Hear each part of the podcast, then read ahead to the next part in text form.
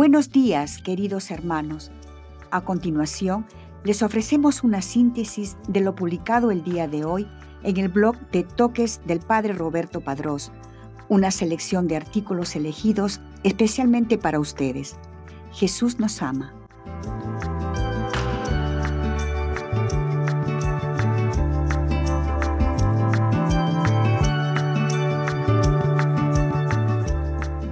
Hoy día la Iglesia conmemora a San Cirilo de Jerusalén, memoria litúrgica, 18 de marzo. Obispo y doctor de la Iglesia. Martirologio romano. San Cirilo, obispo de Jerusalén y doctor de la Iglesia, que a causa de la fe sufrió muchas injurias por parte de los arrianos y fue expulsado con frecuencia de la sede con oraciones y catequesis expuso admirablemente la doctrina ortodoxa, las escrituras y los sagrados misterios. Murió en el 444. Etimológicamente, Cirilo significa aquel que es un gran rey y es de origen griego. Breve biografía. Desde el período apostólico hizo su aparición la herejía en la Iglesia pero sin causar en las comunidades eclesiales esas profundas heridas producidas por el arrianismo y el nestorianismo en los siglos IV y V.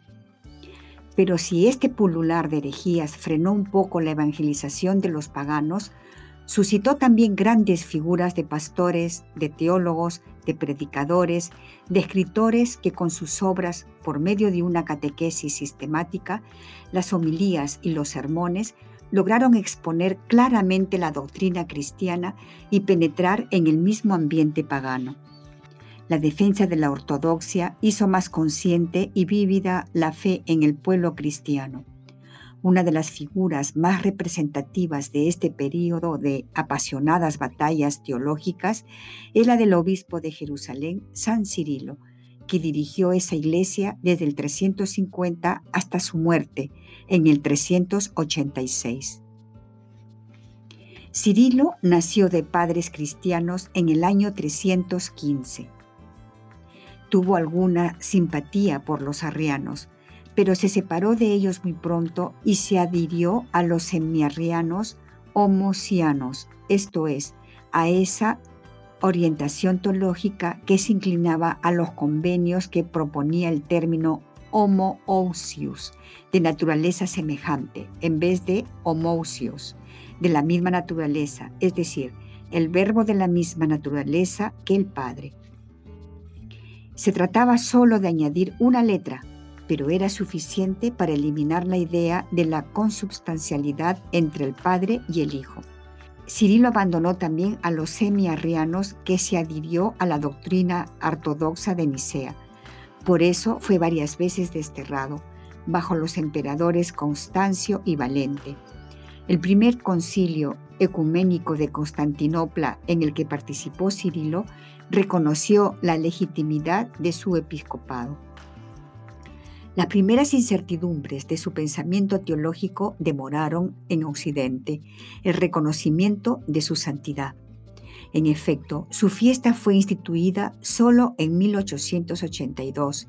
El Papa León XIII le concedió el título de doctor de la Iglesia por las 24 catequesis que Cirilo compuso probablemente al comienzo de su episcopado y que él dirigía a los catecúmenos que se preparaban para recibir los sacramentos. De las primeras 19, 13 están dedicadas a la exposición general de la doctrina y 5 llamadas mistagógicas están dedicadas al comentario de los ritos sacramentales de la iniciación cristiana. Las catequesis de San Cirilo nos llegaron gracias a la transcripción de un etenógrafo, en la íntegra naturalidad y sencillez con que el santo obispo las comunicaba a la comunidad cristiana en los tres principales santuarios de Jerusalén, es decir, en los mismos lugares de la redención, en los que, según la expresión del predicador, no solo se escucha, sino que se ve y se toca.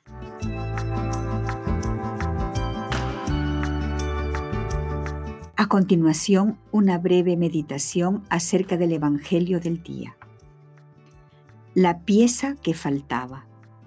Santo Evangelio según San Mateo, capítulo 5, versículos del 17 al 19, miércoles tercero de Cuaresma. En el nombre del Padre, y del Hijo, y del Espíritu Santo. Amén. Cristo, Rey nuestro, venga tu reino. Oración preparatoria. Jesús, sé que estás aquí.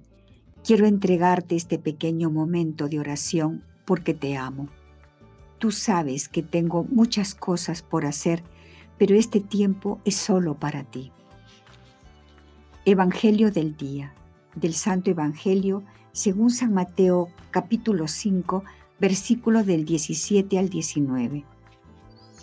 En aquel tiempo Jesús dijo a sus discípulos, No crean que he venido a abolir la ley o los profetas. No he venido a abolirlos, sino a darles plenitud. Yo les aseguro que antes se acabarán el cielo y la tierra que deje de cumplirse hasta la más pequeña letra o coma de la ley. Por lo tanto, el que quebrante uno de estos preceptos menores y enseñe eso a los hombres, será el menor en el reino de los cielos, pero el que los cumpla y los enseñe, será grande en el reino de los cielos. Palabra del Señor, Gloria a ti, Señor Jesús. Medita lo que Dios te dice en el Evangelio. ¿Alguna vez has armado un rompecabezas? Sí, esos que son de 25, 100, 300, 500 o 1000 piezas. Sí, a veces son de paisajes, de lugares increíbles. Sí, esos, esos.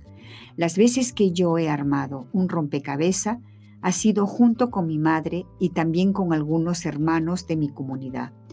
Una vez armamos una imagen de un pequeño pueblo italiano incrustado en una montaña junto al mar. Era una fotografía muy bonita, con unos veleros y cada casa con las típicas ventanas italianas. Después también armamos un rompecabezas de mil piezas. Estaba súper difícil. Era una imagen de pingüinos, Obviamente, todos los pingüinos eran iguales. Creo que el Evangelio de hoy lo podemos comparar a cuando se arma un rompecabezas. Jesús nos explica que Él no viene a desarmar todas las piezas que los judíos ya habían puesto. Él no viene a destruir todo lo que ya estaba, no. Jesús viene a ayudarnos a seguir armando la bella imagen que Él mismo diseñó desde toda la eternidad. Es más, Jesús no solo nos ayuda a terminar de poner las piezas en su lugar, sino que también nos revela que Él es la pieza que faltaba. Él es la pieza que hace que toda la imagen tenga sentido. Aprovechemos este momento de oración solo para contemplar a Jesús, ese Jesús que no se impone ante nuestra libertad, sino que nos ayuda a ir poniendo las piezas en su lugar cada una a su tiempo para formar una bella imagen. ¿Cuál será esa imagen? Pregúntaselo. Sin duda alguna te sorprenderás. El Evangelio de hoy está tomado del Sermón de la Montaña y trata el tema del cumplimiento de la ley. ¿Cómo debo cumplir la ley? ¿Cómo hacerlo? Jesús quiere ayudar a sus oyentes a tener un acercamiento justo a las prescripciones de los mandamientos dados a Moisés, exhortándolos a estar disponibles para Dios que nos educa para la verdadera libertad y responsabilidad a través de la ley. Se trata de vivirla como un instrumento de libertad. No olvidemos esto, vivir la ley como un instrumento de libertad que me ayude a ser más libre, que me ayude a no ser esclavo de las pasiones y el pecado. Pensemos en las guerras, pensemos en las consecuencias de las guerras, pensemos en esa niña que murió de frío en Siria anteayer. Tantas calamidades, tantas. Esto es el resultado de las pasiones y la gente que hace la guerra no sabe cómo dominar sus pasiones no cumplen con la ley. Cuando se cede a las tentaciones y pasiones, uno no es señor y protagonista de su vida. sino que se vuelve incapaz de manejarla con voluntad y responsabilidad. Homilía de Su Santidad Francisco del 16 de febrero de 2020. Diálogo con Cristo. Esta es la parte más importante de tu oración. Disponte a platicar con mucho amor con aquel que te ama. Propósito. Proponte uno personal, el que más amor implique en respuesta al amado, o si crees que es lo que Dios te pide, vive lo que se te sugiere a continuación. Tener cinco minutos de silencio, en el carro, en casa, en la parroquia, para contemplar cómo Cristo me ha ayudado a ir armando el rompecabezas de mi vida, para contemplar cómo mi misión es la de Él y su misión es la mía. Despedida. Te damos gracias, Señor, por todos tus beneficios, a ti que vives y reinas por los siglos de los siglos. Amén. Cristo, Rey nuestro, venga tu reino. Virgen prudentísima, María, Madre de la Iglesia, ruega por nosotros. En el nombre del Padre, y del Hijo, y del Espíritu Santo. Amén.